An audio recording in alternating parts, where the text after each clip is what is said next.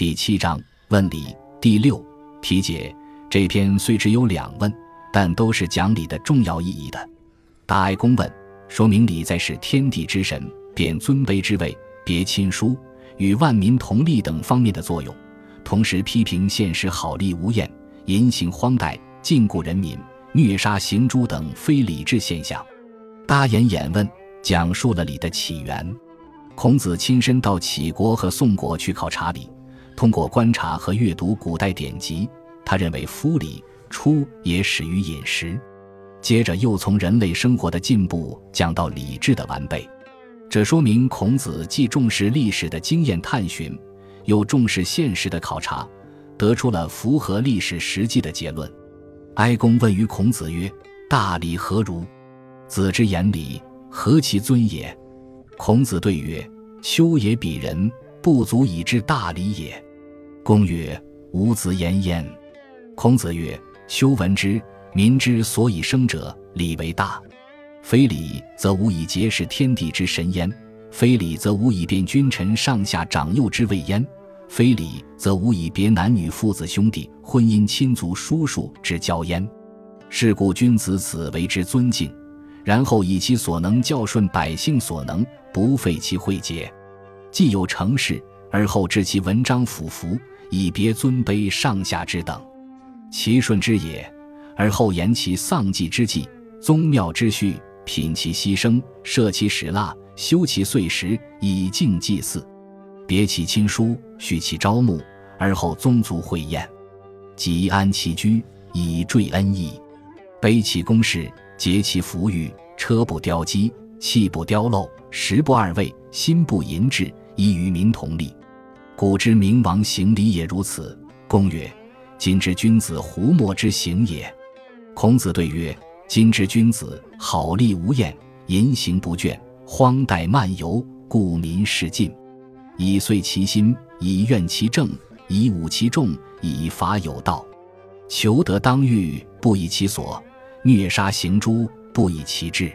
夫昔之用民者由前，今之用民者由后，是及今之君子莫能为礼也。译文：鲁哀公向孔子请教说：“隆重的礼仪是什么样的？您为什么把礼说的那么重要呢？”孔子回答道：“我是个鄙陋的人，不足以了解隆重的礼节。”鲁哀公说：“您还是说说吧。”孔子回答道。我听说，在民众的生活中，礼仪是最重要的。没有礼，就不能有节制的侍奉天地神灵；没有礼，就无法区别君臣、上下、长幼的地位；没有礼，就不能分别男女、父子、兄弟的亲情关系，以及婚姻亲族交往的亲疏远近。因此，君子尊敬重视礼，然后用他所了解的礼，尽可能的教化引导百姓，使他们懂得礼的重要合理的界限。等道理的教化卓有成效之后，才用文饰器物和礼服来区别尊卑上下。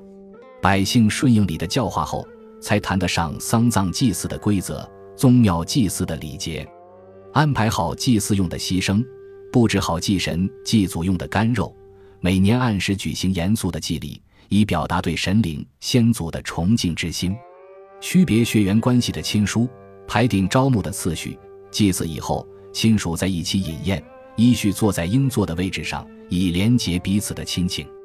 住低矮简陋的居室，穿简朴无华的衣服，车辆不加雕饰，器具不刻镂花纹，饮食不讲究滋味，内心没有过分的欲望，和百姓同享利益。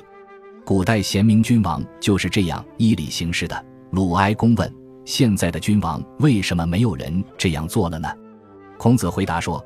现在的君王贪婪爱才没有满足的时候，放纵自己的行为不感到厌倦，放荡懒散而又态度傲慢，一定要搜刮尽人民的资财，以满足自己的欲望，以招致百姓的怨恨，违背众人的意志，去侵犯政治清明的国家，只求个人欲望得到满足，而不择手段，残暴地对待人民，肆意行杀，不用正确的方式使国家得到治理。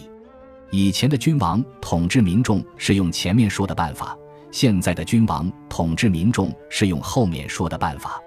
这说明现在的君王不能修明礼教。颜颜问曰：“夫子之极言礼也，可得而闻乎？”孔子言：“我欲观下道，是故知起而不足争也，无得下实焉。我欲观阴道，是故知讼而不足争也，无得坤乾焉。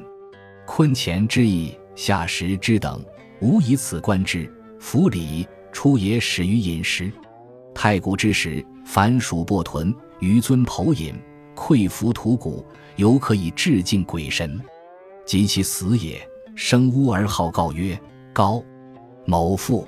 然后引星居熟，形体则降，魂气则上，是为天旺而地藏也。故生者南向，死者北守。皆从其出也。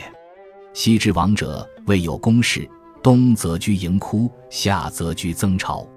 未有火化，食草木之食，鸟兽之肉，饮其血，如其毛。未有司马，衣其羽皮。后生有作，然后修火之力，冶金合土，以为公事户有。以炮以凡，以烹以制，以为礼烙。治其司马，以为布帛。以养生送死，以示鬼神。故玄酒在室，礼在户，字体在堂，成酒在下。陈其牺牲，备其鼎祖，列其琴瑟管庆钟鼓，以降上神于其先祖，以正君臣，以笃父子，以睦兄弟，以其上下。夫妇有所，是为承天之佑。坐其诸号，选酒以祭，见其血毛，兴其祖。书其尧，月息以作；书布以木，衣其缓帛，礼以献，见其繁殖。君与夫人交献，以加魂魄。然后退而合烹，体其全是牛羊，使其福贵边斗行耕，祝以孝告，古以辞告，是为大祥。此礼之大成也。译文：子游问道：“老师，您这样极力推崇礼，可以讲给我听听吗？”孔子说。我曾想看看夏朝的礼制，因此到杞国去，但因为年代久远，无法得到验证了。我得到了他们的隶书《夏史》。我又想去看看殷朝的礼制，所以到宋国去，也同样无法得到验证。我得到他们的天地之书《坤乾》。我从《坤乾》的内容和《夏时的规则中，可以看出最初的礼肇始于饮食。远古时代，人们用火把熟米烤熟。将猪肉撕开烧熟，在地上凿出一个坑当做酒樽，用手当酒杯来捧着饮酒，用土做的鼓槌敲打用瓦矿制的鼓当做舞乐，这就可以敬祀鬼神。到他们死后，活着的人们就登上屋顶大声召唤：“哎，某某你回来呀！”然后就举行泛寒之礼，并在下葬时给死者包裹一些熟食，以防他挨饿。尸体埋在地下，灵魂升到天上。这就是所谓的天旺和地藏。南方属阳，所以活着的人以南为尊；北方属阴，所以死人下葬头要朝北。这都是从很早的时代传下来的规矩。早先君王没有宫殿房屋，冬天居住在用土垒成的土窟里，夏天就居住在用草木筑成的巢里。当时不知道用火使食物变熟，吃草木的果实和禽兽的肉和动物的血。连肉带毛一起吃，当时没有麻布和丝织品，人们就穿羽毛和兽皮。后世有圣人出现，然后利用火烧煮食物，用模子浇铸制作金属器皿，调和泥土烧制砖瓦器具，用来建造宫室门窗，用火来煨烤煮制食物，酿制出甜酒和果浆。制里丝麻，把它织成丝绸麻布。工人们穿用和料理丧事，也用来祭祀鬼神。祭祀时，把玄酒放在屋内，薄酒放在门里，浅红色的酒放在行礼的堂上，澄清的酒放在堂下。摆列出牲畜祭品，准备好鼎祖，安放好琴瑟管磬钟鼓，用来迎接上天神灵和先祖灵魂。举行祭祀活动，使君臣间的尊卑位置得到确立。使父子的慈孝之情笃成专一，使兄弟友爱亲睦，使上下尊卑同心一致，夫妇各自有自己应处的地位，这就是承受了上天的福佑。主祭的人吟诵祝词，用玄酒来祭神，进献生血和生毛，进献生肉放置在砧板上，把鱼肉煮熟献上。祭祀的人坐在蒲草节的席上，端着用粗布覆盖的酒樽，穿着新织的丝绸祭服，献上甜酒和白酒，进献烤肉。主人和主妇相互交替进献，以使祖先的灵魂欢悦。祭祀以后退下，把半生不熟的牺牲合在一起烹煮，再区分猪、狗、牛、羊的生体，盛入符鬼鞭、斗形等祭器之中。执事人读祝词，把主人孝顺的心情告诉先祖；代表受祭人的师读古词，把先祖的慈爱转达给孝子，这就叫大祥。这样祭礼就全部完成了。感谢您的收听，喜欢别忘了订阅加关注，主页有更多精彩内容。